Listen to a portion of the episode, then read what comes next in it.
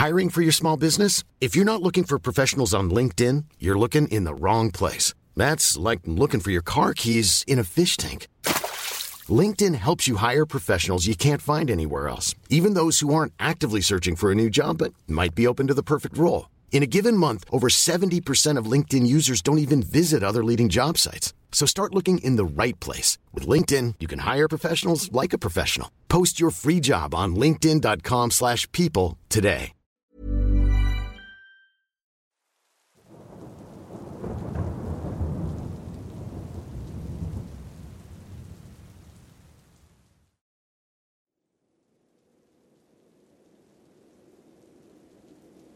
Muy buenas noches, espero te encuentres bien. Nunca me pierdo tus videos. Mi pareja y yo disfrutamos escucharlos. Y bueno, hoy quisiera compartir la experiencia de mi abuelo. Este relato tiene origen en Managua, ciudad Sandino, capital de Nicaragua. No llegué a conocer a mi abuelo, pero era un hombre muy valiente y grande, según mi familia y personas que lo conocieron de la comunidad Cuajachillo, en una parte llamada El Anzuelo. Es una comunidad rural de difícil acceso. Bien, iniciando el relato, mi abuelo se dedicaba a la agricultura. Sembraba maíz, trigo y también tenía algo de ganado. En cuanto a sus creencias, podría decirse que era ateo. Pensaba que tanto cristianos como católicos eran fanáticos religiosos, además de que por estas zonas los pastores usaban la palabra de Dios para enriquecerse.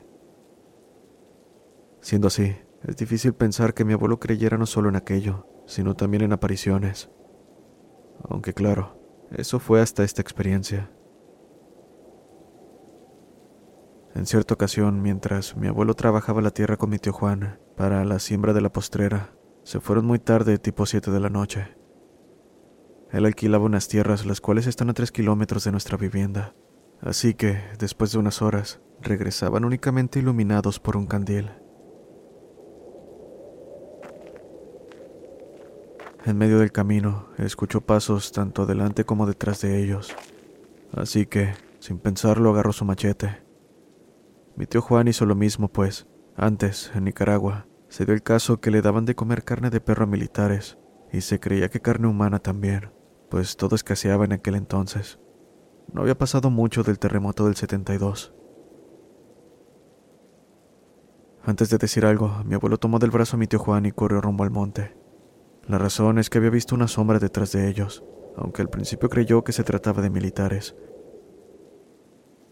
Se salieron del camino perdiéndose en el monte, pues un manchete no sirve de nada contra un arma de fuego. Pero lo extraño fue que mientras corrían, escuchaban el jadeo de un animal a cuatro patas dándoles persecución. El jadeo era largo y extraño, lo que hizo al tío Juan voltear. Con terror vio a lo lejos una criatura de aspecto aterrador como un can de gran tamaño, pero a su vez parecía una persona.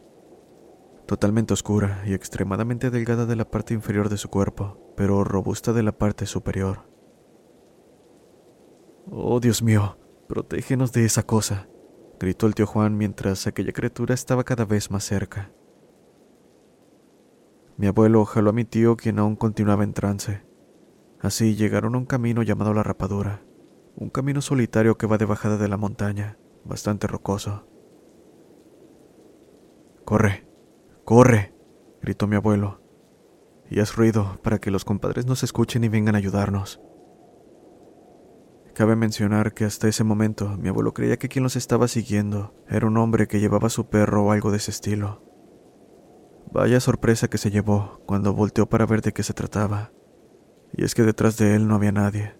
No fue hasta que levantó su mirada hacia los árboles que vio un par de ojos brillantes reflejando ira hacia ellos. Mi abuelo, con un nudo en la garganta y temblando de miedo por primera vez en su vida, empuñó su machete. Pero, apenas lo hizo, aquella cosa se lanzó sobre él. Intentó defenderse con su machete, pero parecía inútil. Desde aquel momento en que éste tocó esa cosa, rebotó como si hubiera pegado contra un poste metálico. Dijo mi abuelo no saber cómo sobrevivió aquello, pues claramente recordaba que esa cosa empezó a morderlo directamente en su rostro, mientras lanzaba zarpazos sobre su estómago, despojándolo de sus vísceras. Aseguró ver cómo las extraía de su cuerpo, y mientras esto ocurría, Una voz grotesca resonó en todas direcciones. No importa si no soy, tú y tu familia ya son míos. Escuchó también el tío Juan mientras aquella cosa soltaba un chillido con el cual mi abuelo se desvaneció. Después de un momento llegó uno de los hijos del abuelo con varios hombres de la comunidad. Lo encontraron convulsionando en el suelo, con moretones y marcas de zarpazos, tanto en su pecho, espalda y rostro. Como en aquellos tiempos no se contaba con hospitales en la localidad, mi abuelo se recuperó en casa mientras mi abuela y varios tíos seguían con la siembra. Dijeron que de vez en cuando, antes del atardecer, mi tío Juan decía escuchar el quejido suave, pero aterrador de esa criatura, esperando a que cayera la noche. Como mi abuela era cristiana y creyente de las cosas paranormales, siempre, antes de que la luz del sol se fuera por completo, se iba junto con todos mis tíos mientras oraban por todo el camino. Cabe mencionar que mucho tiempo después, a un señor que padecía de sus facultades mentales, conocido de la abuela, lo encontraron despedazado en la rapadura. Lo peor es que aquello no parecía ser causado por un animal, pues no se comieron nada de su cuerpo, además de que había partes las cuales fueron cortadas con un corte limpio, lo cual un animal no podría hacer. Desde ese momento mi abuelo se hizo cristiano y siempre se encomendó a Dios.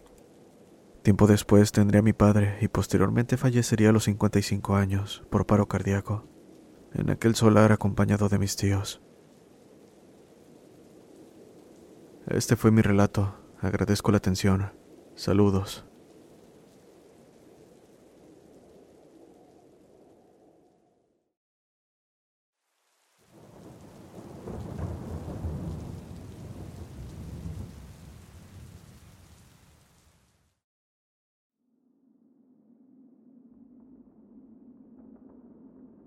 Buenas noches, te escribo pues justo hace unos minutos acabo de encontrar el objeto que nos causó a mi madre, que en paz descanse, y a mí mucho terror. Todo empezó a mis 13 años, actualmente tengo 31. En ese entonces me juntaba con una niña de 8 años llamada Vanessa, hija de una amiga de mi madre llamada Elsie. Un día, como todos los años, en mi país Guatemala hacen una feria que se llama Interfer, donde venden productos de otros países y nacionalidades, hay juegos mecánicos y demás. Así que, mi madre y él fueron ese día. Yo no fui porque mi madre no quería que mi abuela sospechara que andaba paseando, porque por todo reclamaba y había que darle explicaciones. Pero bueno, en el lugar encontraron un puesto con muñecos mexicanos muy lindos. Eran bebés muy realistas con ropita de una temática. Él sí le compró a Vanessa una muñeca, no recuerdo si era un hada o una princesa. Mi madre hizo lo mismo, diciendo que para que jugara con Vanessa. Era uno con ropa flojita, como de cholo. Lo eligió porque le pareció gracioso el detalle. Cuando lo trajo a casa, mi abuela se enfureció, diciendo que yo ya estaba muy vieja para jugar y que una escoba para hacer oficio debía comprarme. A raíz de esto se desató una discusión, y la verdad es que ya no jugaba tanto con muñecas, pero para adorno me encantó así que mantenía el muñeco en mi cama, que por cierto le puse cholo. El cholo, al desvestirlo, traía un pañal desechable blanco, y me gustaba más así. Así que en la noche lo envolvía en una sábana para que no se ensuciara el pañal, porque no tenía de repuesto. Además, lo ponía en el suelo porque no me gustaba dormir con objetos, debido a que me movía mucho por las noches. En fin, una noche hice la rutina, lo envolví y lo puse en el suelo. No podía dormir, así que me volteaba de un lado para otro. En una de esas ocasiones que di vuelta, sentí que me acosté sobre algo duro. Como estaba oscuro, lo toqué para saber de qué se trataba. Era el cholo. Sentí tanto miedo que di un brinco y rápido encendí la luz. No me lo podía creer. Vi para la cama esperando encontrarlo, pero no había nada. El cholo estaba en el suelo, hecho rollo en la sábana donde lo tenía, solo que ésta parecía desdoblada de una parte. No necesité pensarlo demasiado. Estaba seguro de que aquello había sido lo que toqué, pues como lo comenté, no dormía con ni un objeto sobre la cama. No había manera de que lo hubiese confundido con algo más. También, algo que debo aclarar es que nadie entra en mi habitación. La puerta es de metal y tiene pasador por dentro. Con lo anterior, mi reacción fue tomar al muñeco, sacarlo de la habitación y arrojarlo detrás de la lavadora. No quise decirle nada a mi madre porque no quería hacerla sentir mal.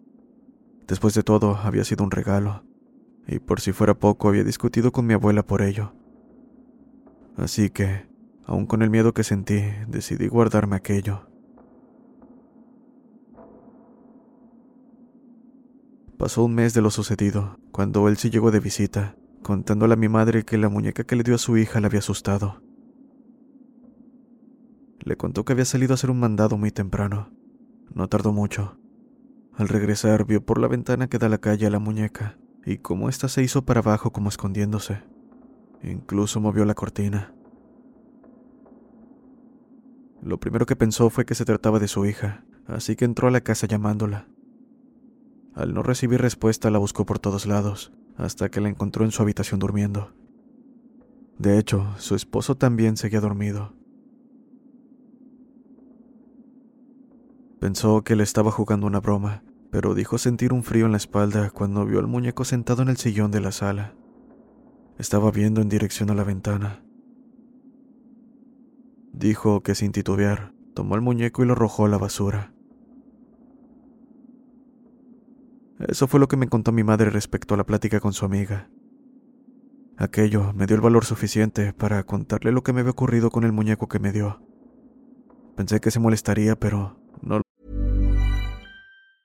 If you thought the only way to get a more defined jawline with natural looking results was through surgery, think again. Juvederm Volux XC is a non surgical injectable gel filler that improves moderate to severe loss of jawline definition and can help you achieve natural looking results with little downtime. Even better, this improved definition lasts up to one year with optimal treatment. No maintenance required. Improve jawline definition for a smooth, sculpted look with Juvederm Volux XC. For important safety information and to find a licensed specialist, visit juvederm.com. That's J U V E D E R M.com. Not for people with severe allergic reactions, allergies to lidocaine, or the proteins used in Juvederm. Common side effects include injection site redness, swelling, pain, tenderness, firmness, lumps, bumps, bruising, discoloration, or itching. There's a risk of unintentional injection into a blood vessel, which can cause vision abnormalities, blindness, stroke, temporary scabs, or scarring. Talk to a licensed specialist to find out if it's right for you. I'm Sandra, and I'm just the professional your small business was looking for. But you didn't hire me because you didn't use LinkedIn jobs. LinkedIn has professionals you can't find anywhere else, including those who aren't actively looking for a new job but might be open to the perfect role, like me. In a given month, over 70% of LinkedIn users don't visit other leading job sites. So if you're not looking on LinkedIn, you'll miss out on great candidates like Sandra. Start hiring professionals like a professional. Post your free job on linkedin.com slash people today. Lo hizo. Me tomó del hombro y me dijo que estuvo bien que hiciera eso, que lo mejor era también que lo tiráramos a la basura.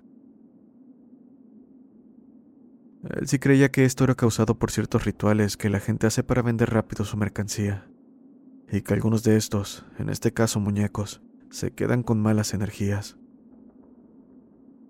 ¿Verdad o no? Ambas le teníamos miedo al cholo. Pasaron aproximadamente cuatro años, y la verdad es que no logramos sacar al cholo de atrás de la lavadora. Tenía varias cosas encima, y nos daba pereza limpiar porque, además, la lavadora pesaba mucho. Es importante tener en cuenta que jamás nos deshicimos del cholo, pues un día mientras mi madre se dirigía a su cuarto, vio por una puerta que está en el corredor lo que describe como un enano desnudo, igual de gordo, con rollitos en la piel y calvo. Era idéntico al cholo, solo que este lucía un poco más grande. Apenas vio aquello, gritó y corrió a su habitación donde se puso a llorar hasta que llegué. Me contó lo sucedido, diciéndome que limpiaríamos para deshacernos de aquel muñeco. Más tarde le contó a mi hermano, pero él no creyó nada. Dijo que tratábamos de jugarle una broma y que no caería. La verdad es que lo entiendo, pues él no vivió nada de esto. Tal vez se trate del fantasma de un niño que murió en esta casa, dijo a manera de broma. Y aunque lo dijo en ese tono, nos dejó pensativas, pues ya había ocurrido una desgracia en la casa hace muchos años. Pero eso es otro tema. Así pasó el tiempo, y con él cosas que más adelante te contaré. No se relacionan con el cholo, pero eso no quita el terror que pasé.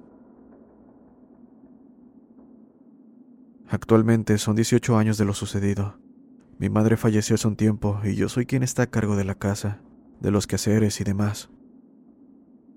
Hace unos minutos, mientras lavaba la ropa, recordé lo que había ocurrido con el cholo, entrándome la curiosidad de si el muñeco seguía donde lo dejé.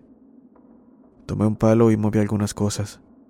Tomé mi teléfono para iluminar, y entre toda la mugre acumulada, logré divisar el brazo del cholo. Mi madre había olvidado tirarlo. Te mando foto, muy asustada, pero al mismo tiempo siento un poco de nostalgia al encontrar un regalo que mi madre me dio en mi niñez. Aunque por si acaso lo dejaré ahí, no pienso sacarlo por nada del mundo. Saludos desde Ciudad de Guatemala.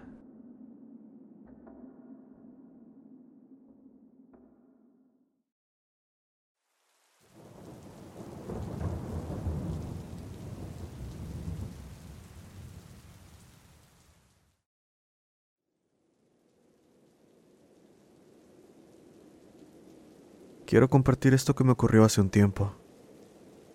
Tengo un primo que recién había llegado de Estados Unidos. Traía camioneta nueva, por lo que me invitó a pasear y después a visitar a la abuela. Cabe mencionar que su casa queda muy cerca de un arroyo, así que volvíamos de casa de la abuela cuando se nos ponchó una llanta, justo cerca de dicho lugar. Era casi la medianoche cuando nos disponíamos a ponerla de repuesto. Al ser una comunidad rural, no había alumbrado público y estábamos prácticamente en medio del monte. No negaré que estábamos nerviosos. Intentábamos cambiar la llanta lo más rápido posible, pero un lamento nos tomó por sorpresa.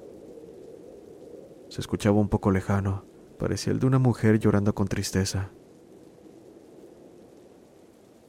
El miedo fue tal que sin importarnos dejar la camioneta, corrimos rumbo a la casa de la abuela que como lo mencioné, no quedaba muy lejos del arroyo.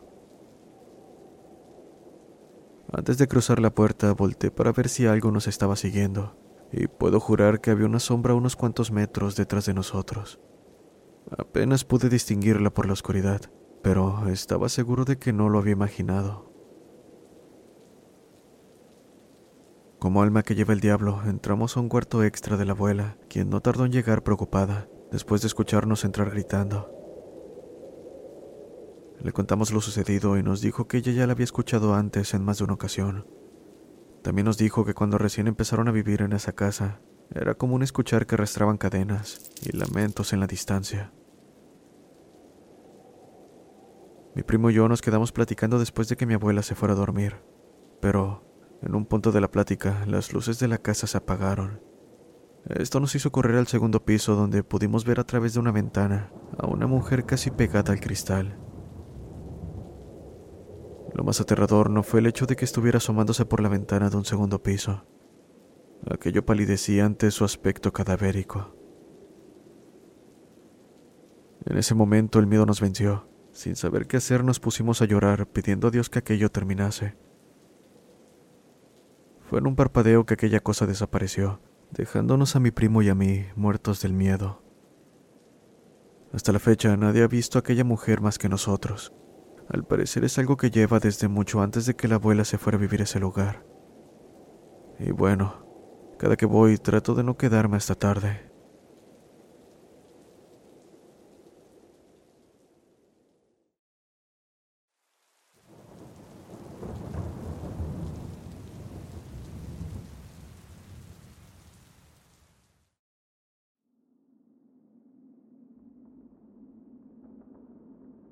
Buenas noches. Te cuento una experiencia que le sucedió a mi madre hace algunos años. Mi padre era militar. Trabajaba en Río Negro, Antioquia. Al ser militar le daban una vivienda para su familia, pero dado que en esos momentos estaban ocupados todos los departamentos dentro del batallón, le asignaron momentáneamente una finca que quedaba algo retirada del pueblo. Así que, allá, encima de una montaña, vivíamos mis dos hermanos mayores, de siete y cuatro años, y yo, de dos. Mi madre nos había tenido muy joven, Para ese tiempo ella tenía 26 años. Al instalarnos en la finca notamos que no era propiedad del ejército, sino que fue arrendada para podernos brindar un lugar para vivir.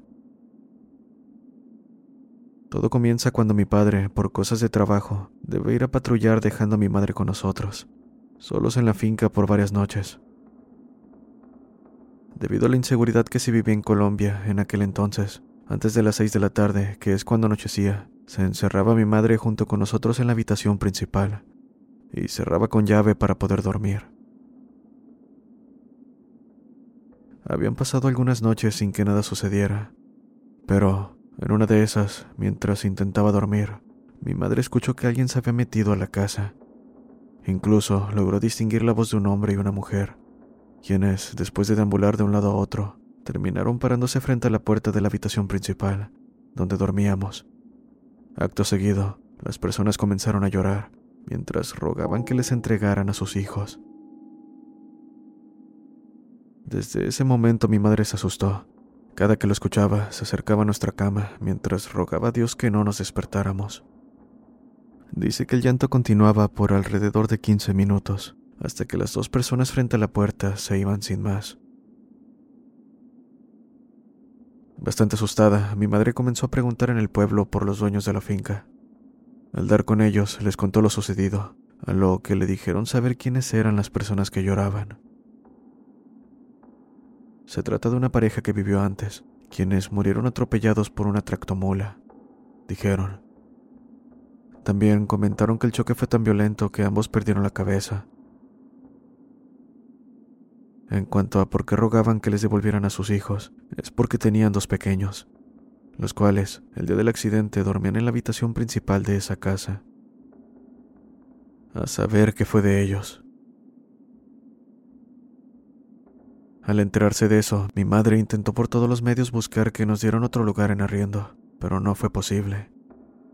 Asimismo, cada dos o tres noches llegaban esas dos almas en pena para llorar por sus hijos. Pasó el tiempo hasta que pudimos trasladarnos, y con algo de curiosidad, al averiguar un poco más de la finca, se contaba que todo aquel que viva allá escucha el llanto de los dos padres rogando que les dejen ver a sus hijos. Un saludo desde Tampa, Florida.